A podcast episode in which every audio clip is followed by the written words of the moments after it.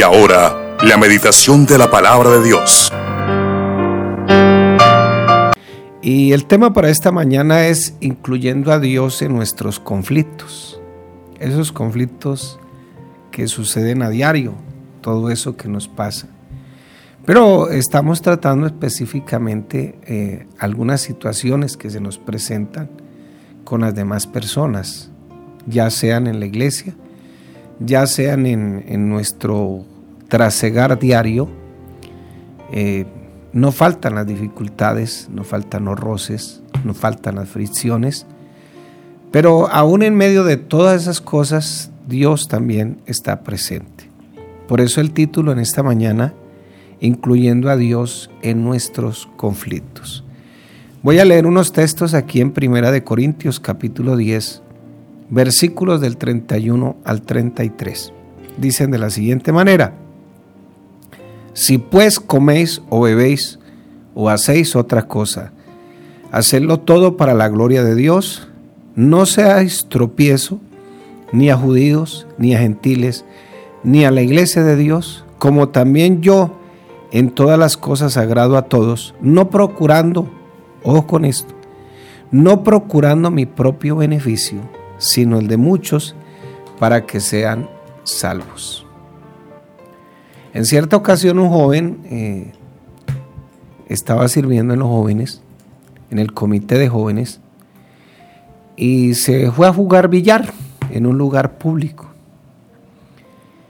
Y, él, y una persona que estaba descarriada, apartada de la iglesia, del, del Evangelio, apartada de su comunión con Dios, llamó al pastor. Eh, ¿Qué clase de pastor eres? Ahí tienes a uno de tus siervos, de tus servidores, jugando billar. Y pues la verdad es que no supe qué decirle. Ah, ya me descubrí. ya me descubrí. No supe qué decirle. Entonces le dije, no, eh, tranquilo, de todos modos, este, veremos qué vamos a hacer. Llamé al joven y le dije, cuénteme qué fue lo que pasó. Entonces el joven me dice, no, yo estaba jugando billar, pero yo no estaba tomando, estaba jugando ahí con los muchachos, como a las 10 de la mañana. Y yo veo que eso no es pecado, pastor. Yo le dije, pues la verdad es que no es pecado. Jugar billar no es pecado. Le dije, el problema es el sitio donde estás jugando billar. El problema es que le inquietaste la conciencia a alguien. Y ahí es donde está el pecado. Porque a la final hay cosas que son lícitas. Pero si esas cosas lícitas le inquietan la conciencia a otra persona, ahí es cuando esas cosas se tornan en pecaminosas. Incluso esas cosas lícitas me pueden esclavizar a mí en algunas áreas de la vida. ¿Es malo ver televisión? No, no es malo. ¿Es ilícito tener un televisor? No, no es ilícito. Pero ¿cuántas horas le estoy dedicando yo al televisor? A Netflix, etcétera, etcétera, al Internet tantas cosas lícitas que de pronto o le inquietan la conciencia a otra persona o sencillamente terminan esclavizando. Por eso Pablo dice aquí, como, como también en el versículo 33, yo en todas las cosas agrado a todos, no procurando mi propio beneficio, sino el de muchos para que sean salvos. De ahí el título en esta mañana, incluyendo a Dios aún en nuestros conflictos. Todo lo que hagamos, todo lo que nosotros vayamos a realizar, Dios debe estar ahí de primero. Entonces, de la discordia a la concordia, ¿y cómo vamos a aplicar esa gracia que Dios ha derramado en nuestras vidas, aún en los conflictos más tontos? Alguien puede decir, pero qué bobada. Pero esa bobada a veces le inquieta la conciencia a algunas personas. Pero si nosotros incluimos a Dios en nuestros conflictos de una manera sincera y real, evitaremos, eh, eh, evitaremos muchos problemas porque vamos a tener en cuenta de que Dios está ahí con nosotros. Nuestro Creador eh, debe ser parte de toda la, solución de todos los conflictos y de todos los problemas. Bueno, en cierta ocasión eh, me hallé a una dificultad que se presentó en una iglesia. Los dos jóvenes le mintieron a sus primeros pastores y se sintieron mal por haberlo hecho y la iglesia pues ya se había dado cuenta de todo lo que había pasado con ellos. El pastor que llegó, porque estaba recién trasladado, también se dio cuenta y citó a todos los bautizados. Y todo el mundo estaba esperando que le cayeran encima, como decimos popularmente, a estos jóvenes. Y el pastor eh, nos dio una exhortación, porque yo le estaba colaborando a ese pastor en esos días. Acuérdese que exhortación no siempre es un regaño, sino exhortación puede incluir un estado de ánimo, un ánimo, aunque a veces también puede incluir una sacudida para ubicarnos en el puesto. Y nos habló qué es la iglesia y de qué, qué es el cuerpo de Cristo. Y la verdad es que se derramó la presencia del Señor en ese momento. Y entonces dijo, ¿alguno tiene algo contra su hermano aquí? Dijo, es cierto que ellos cometieron un error muy grave al haberle mentido a sus pastores, pero ellos mañana van a ir a pedirle perdón y disculpas a sus primeros pastores por la mentira que le echaron. Sin embargo, nosotros como iglesia estamos incluyendo a Dios en estos roces y en estos conflictos. Y no vamos a hacer, dijo el pastor, un cara a cara aquí, porque eso no es la intención ni caerle a estos muchachos para que se desanimen y se vayan de la iglesia, sino que podamos entender que todos pertenecemos a un mismo cuerpo, a un mismo Señor, a un mismo Espíritu, a un mismo Evangelio. Dice Efesios 4:5, un Señor, una sola fe, un solo, eh, un solo bautismo. La palabra fe ahí, de acuerdo al conjunto de la frase, teniendo en cuenta algunas reglas de interpretación, la palabra fe ahí se puede interpretar como evangelio. Un solo Señor, un solo evangelio. De ahí que Pablo dijo, cualquiera que traiga otro evangelio diferente a este sea maldito o sea anatema.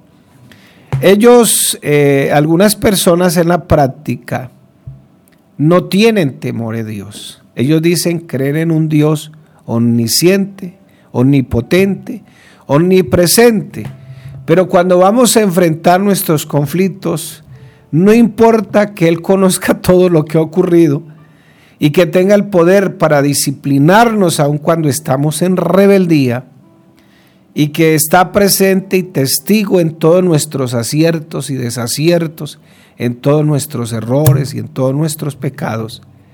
La confrontación del conflicto lo sacamos a Él de taquito ya lo queremos enfrentar con nuestras propias armas, nuestro propio temperamento, nuestra propia manera de ser. Ellos realmente no creen a veces en el Dios revelado de la Biblia. Para ellos Dios se convierte en un fin en sí mismo. Si Dios me provee lo que quiero y me gusta, pues está bien, pero hasta ahí. Creen que Dios, creen en un Dios que se lo imaginan, un Dios que de pronto no va a hacer nada y por eso ellos se meten en, unos amplegorios, hermano querido. Quieren tomar las cosas por su propia cuenta.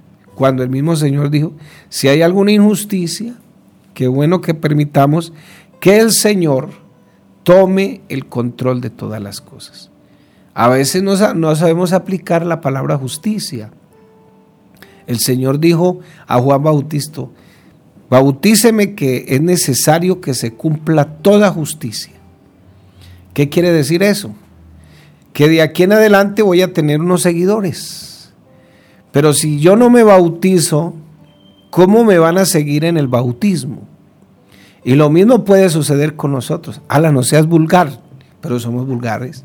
Ala, no chismes, pero eh, chismeamos. Ala, no hagas esto, pero lo hacemos entonces no se está cumpliendo justicia. Sin embargo, decimos que toda injusticia es pecado.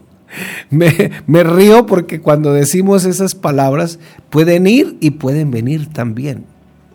Entonces, y Dios bendice a los rebeldes. No, no, eso no dice la Biblia, perdón. Dios bendice a los obedientes. Entramos en rebeldía cuando nosotros vamos en contra de lo que Dios nos ordena.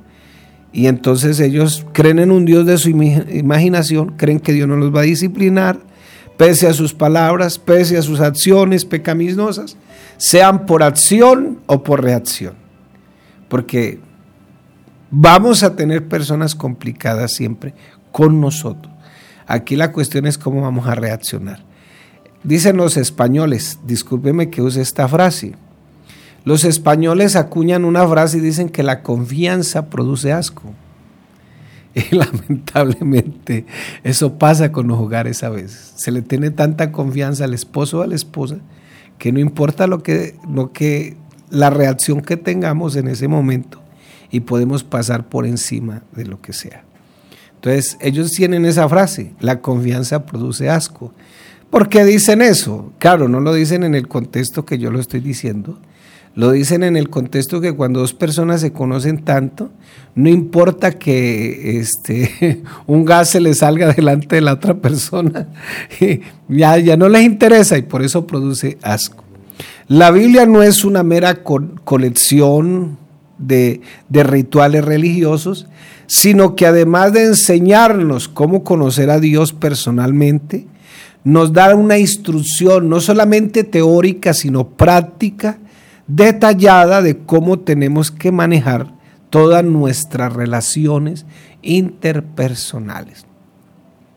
De ahí que si usted lee la, palabra de Dios en, en la epístola de Santiago, usted encontrará unas personas de doble ánimo y que hay que orar por ellas también, porque hoy están bien, mañana están abajo, pasado mañana arriba, después a un medio intermedio, y sobre todo cuando nosotros hemos, no hemos aprendido a dominar nuestro temperamento. Tenemos, eh, hay que orar por esas personas que no se les puede llevar la contraria en nada, porque absolutamente tienen el yo muy arriba. Entonces, eh, los psicólogos hablan de, del famoso niño emperador, y eso no es solamente para los niños, eso se queda con los grandes también. El niño emperador es el que los padres le rinden tanta pleitesía. Él se sienta como en la mesa, en el trono y los gobierna como quiere. ¿Qué quiere el chinito? ¿Qué quiere el niño? ¿Qué va a comer el niño? Y todo a la carta.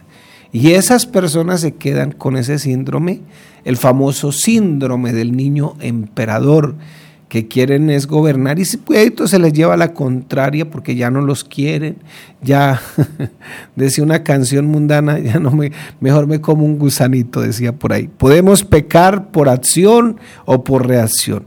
No solo una acción puede ser considerada como pecaminosa, sino también la reacción que nosotros tengamos ante tal acción que otro puede venir en contra de nosotros.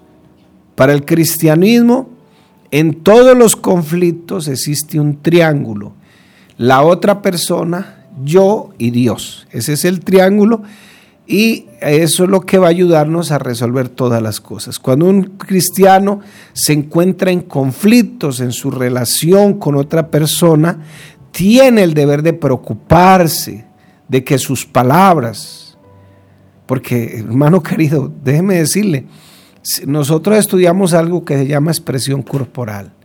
Entonces, que sus palabras, sus acciones, sus actitudes glorifiquen a Dios y edifiquen a las otras personas y sobre todo a ese que tiene con el que usted tiene conflicto. Porque si no somos capaces de volver a la persona al mismo puesto que estaba antes, entonces no estamos experimentando el perdón de Dios ni el gozo de Dios. No importa cuál sea la razón del conflicto, Dios tiene que estar en ese triángulo. ¿Y por qué no decir amoroso?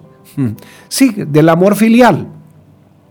Eh, entonces, estoy yo, están nosotros y está Dios en medio de nosotros. Cuando un cristiano encuentra conflictos, debe incluir a Dios en todas las cosas. Puede haber sido el olvido de una persona de hacer algo, el rechazo de cumplir sus obligaciones, un pecado, un error, bueno, etcétera, etcétera. A veces a mí me dicen que es que yo justifico a todo mundo, que yo soy más salvador que el mismo Señor, que Pero no, es que la, la, palabra me ordena que con mis acciones, con mis eh, con lo que yo tengo en la práctica para la, de la palabra del Señor, tengo que no hacer pecar a la otra persona ni inquietarle la conciencia a otra persona. Yo me acuerdo que había un pastor que estaba sufriendo de una catarata y él no veía a las personas ya a cierta distancia. Y las personas dijeron, no, es que el hermano ahora no saluda, se volvió creído. Yo sí sabía cuál era el problema, pero empezaron a hablar empezaron a hablar.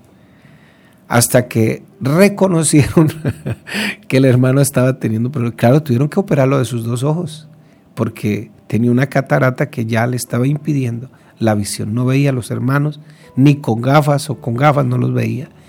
Sencillamente, y los hermanos se volvió creído el pastor y empezaron a decir una cantidad de cosas. Y no sabían cuál era la razón o lo que estaba pasando. Entonces mi hermano eh, si realmente deseamos actuar conforme a la palabra de Dios, debemos glorificar a Dios, edificar a otros y ayudarnos a nosotros mismos. Muchos de nuestros errores al manejar los conflictos entre aquellos que nos forman parte de mi rosca, de mi familia, de los que yo eh, quiero porque me veneran, me ponen la alfombra, me ponen los reflectores, las cámaras entonces, entonces esos ya no son, ya no son parte de mi reino, son parte de otro reino. Entonces, qué bueno que el Señor aún a ellos los ve con mucha gracia, con mucho amor. Y yo siempre digo aquí, ¿qué tal si Dios reflejara un poquito emocionalmente de lo que nosotros reflejamos cuando alguien nos hace algo? Entonces, Definitivamente la gracia del Señor es muy grande. La única forma realmente de incluir a Dios en nuestros conflictos es conociendo las escrituras y sobre todo aplicándolas diligentemente y así podemos actuar de acuerdo a como nos enseña la Biblia. Mientras más entendamos y más practiquemos las enseñanzas de la palabra, más efectivos seremos para resolver cualquier situación, cualquier desacuerdo, y mientras más obedecemos la palabra, más sabios nos vamos a volver para enfrentar nuestros conflictos.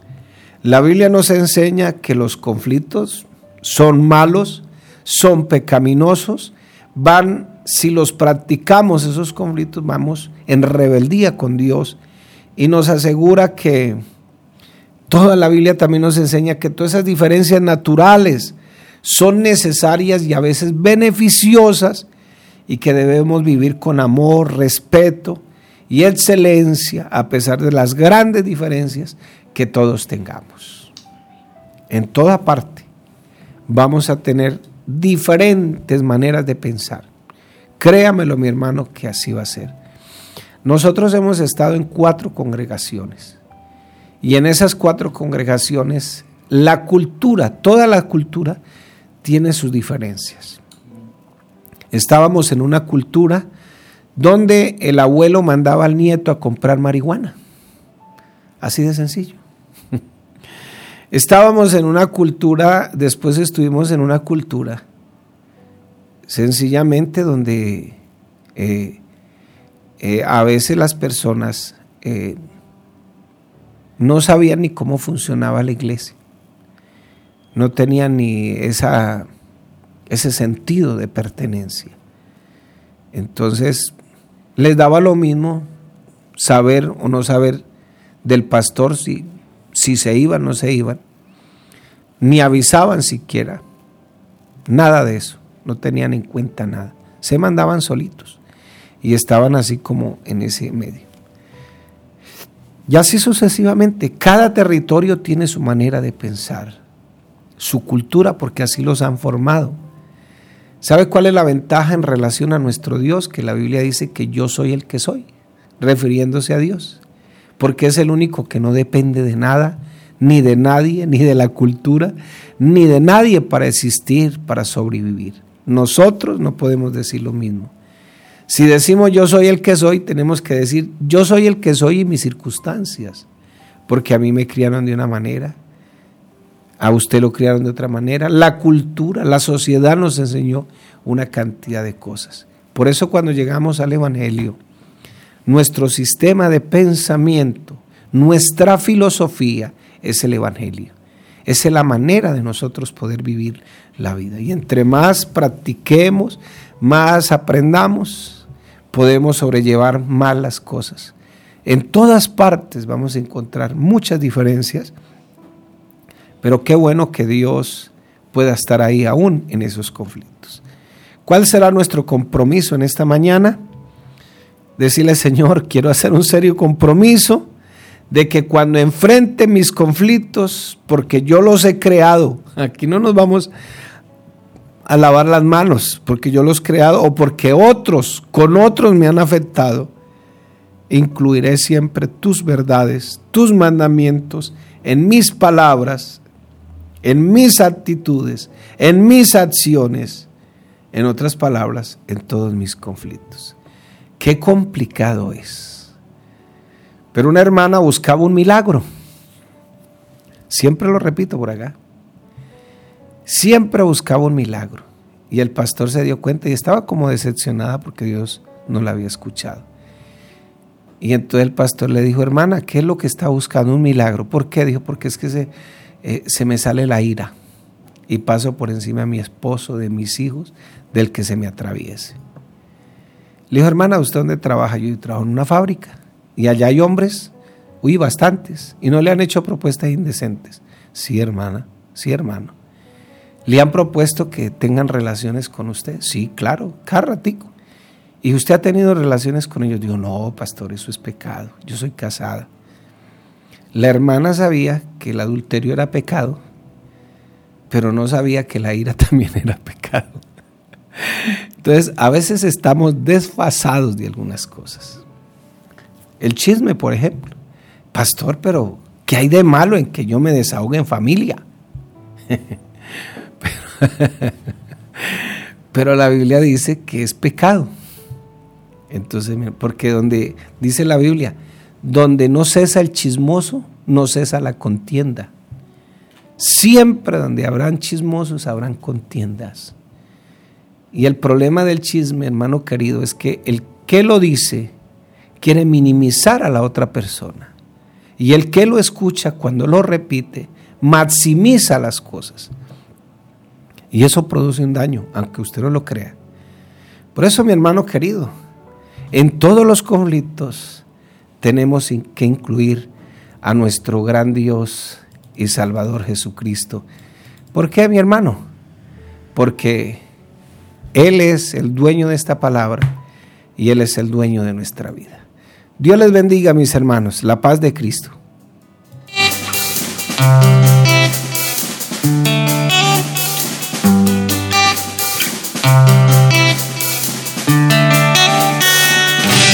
Fuente de agua viva, fuente de agua viva, fuente de agua viva, mi hermano, fuente de agua viva. Jesucristo es, oh, oh, fuente de agua viva. Jesucristo es, oh, oh, fuente de agua viva. Un día Pablo y Silas, azotados fueron presos, predicar a Jesucristo,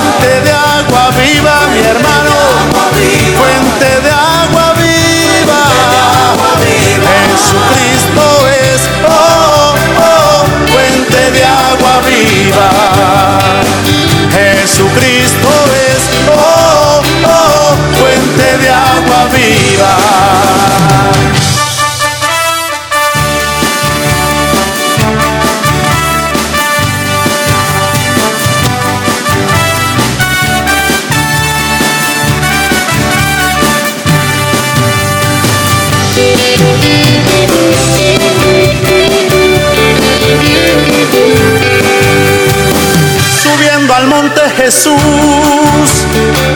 le seguía mucha gente, traían consigo a mudos, cojos enfermos y ciegos, sanados por el maestro, ellos gozosos cantaron esto.